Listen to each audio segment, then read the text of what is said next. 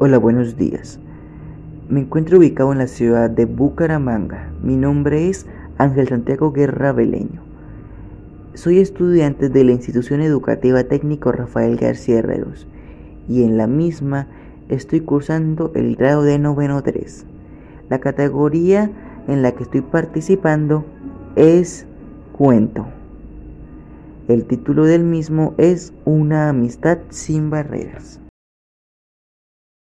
¿Cuándo acabará esto?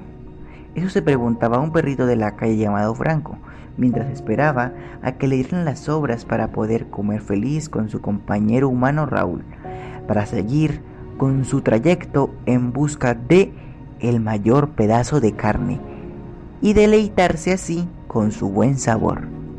Esto a Franco no le importaba mucho, pero sí le gustaría poder probarlo algún día.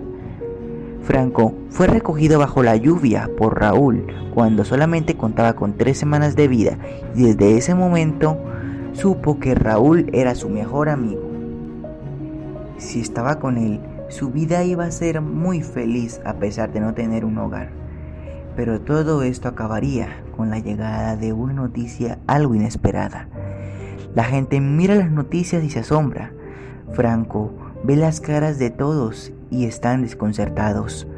Están asustados, viendo cómo caen las personas muertas en la calle repentinamente.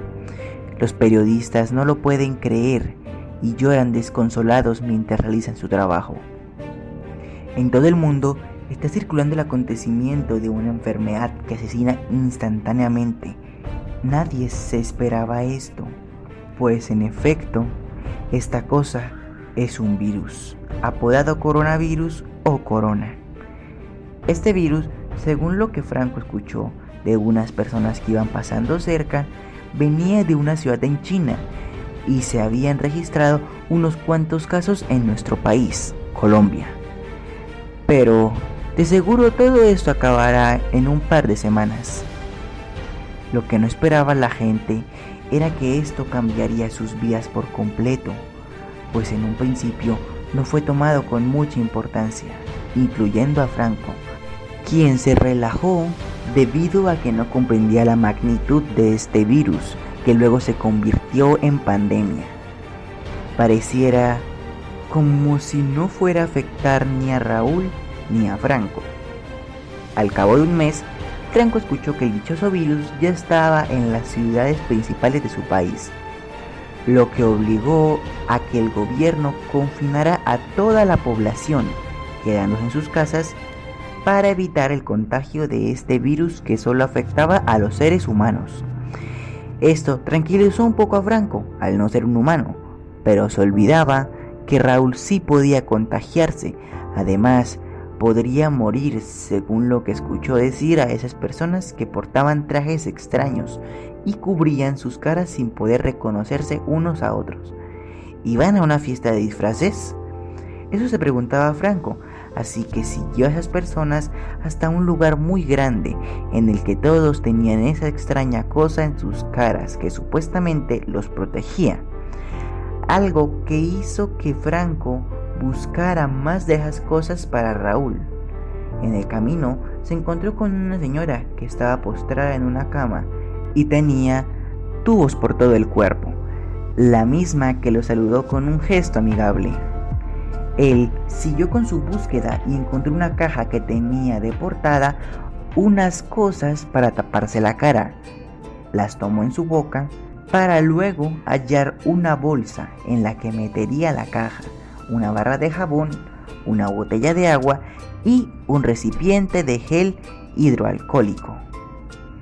Todo esto pesaba mucho para él, así que decidió pedir ayuda, a lo que una mujer con bata se le acercó para ver la razón de su insistencia. Franco aprovechó la oportunidad y señaló hacia afuera donde estaba Raúl. La chica le entendió, así que compró algo de comer y la ayudó con su bolsa, mientras que Franco la dirigía hacia donde se encontraba Raúl. Una vez llegaron ahí, la mujer le dio las cosas a Raúl y le dejó dos empanadas para comer. Raúl agradecido le preguntó su nombre y ella le contestó, mi nombre es Lisa. Luego se despidieron y Franco le explicó a Raúl, con señas, qué es lo que debía hacer con las cosas que él había conseguido. Cabe destacar que Raúl entendió poco, pero igualmente agradeció el gesto e intentaba comprender. Una vez acabado el día, Franco fue a acostarse al lado de su amigo, feliz porque había logrado su misión. Durante los próximos meses, Franco continuó visitando el lugar de trabajo de Lisa, así como ella también visitaba a Franco y a Raúl. Además, ella traía cosas para ayudar a este dúo de amigos. Incluso, una vez le trajo a Franco el mayor pedazo de carne, lo cual alegró mucho al perro, porque su sueño se había hecho realidad. Pero ese sentimiento no duraría mucho, pues en una de esas visitas ocurrió algo que probablemente era de esperarse. Raúl se había enfermado del virus y estaba muy mal, por lo que Lisa envió a Raúl al hospital como si fuera su padre para que atendieran rápidamente su enfermedad. A Franco, Lisa lo llevó a su casa, aunque él se escapaba para ir a su hogar en el que faltaba Raúl. Pero esta situación solo duraría unas semanas, ya que a Lisa le darían la noticia de que Raúl había perdido la batalla contra el virus. Cabe destacar que fue muy difícil para Franco acostumbrarse a la ausencia de Raúl, su mejor amigo. Pasaron unos meses en los que Lisa intentaba darle un nuevo hogar a Franco, pero aunque lo intentaba, él nunca quiso aceptar su nueva forma de vida sin su fiel amigo. Pero luego pasaría algo que lo cambiaría todo porque a pesar de las constantes luchas por parte de Lisa por hacer que Franco se fuera a vivir con ella, había otro peligro que en ese momento sucedía en las calles de Colombia, el paro. La inconformidad del pueblo ante el gobierno provocó caos en las calles, siendo un total peligro en las noches. En una de esas noches de terror, Franco se encontraba durmiendo debajo de sus cobijas en medio de las peleas, y de la nada se escucharon ocho disparos, de los cuales uno impactó en su cuerpo, dándole lentamente fin a su triste vida. Mientras eso ocurría, él se preguntaba con sus últimos alientos algo que corría en su mente desde que fue separado de su amigo, un sufrimiento que había sido calmado por Lisa, la única persona que los ayudó en toda su vida, puesto que los demás los ignoraron sin piedad. ¿Cuándo acabará esto? Luego, Franco entró en un sueño profundo en el que se podría volver a reunir con su querido amigo Raúl.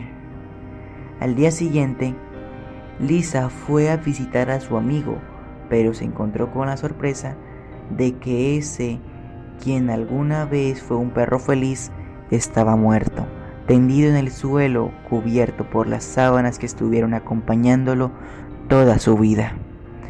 Lisa procedió a levantarlo y llevarlo a un buen lugar para ser enterrado. Después de esta experiencia, Lisa siguió con su vida, con el nuevo propósito de lograr proteger a todos los animales. Luego de la vacunación masiva, las personas volvieron a sus vidas comunes y corrientes.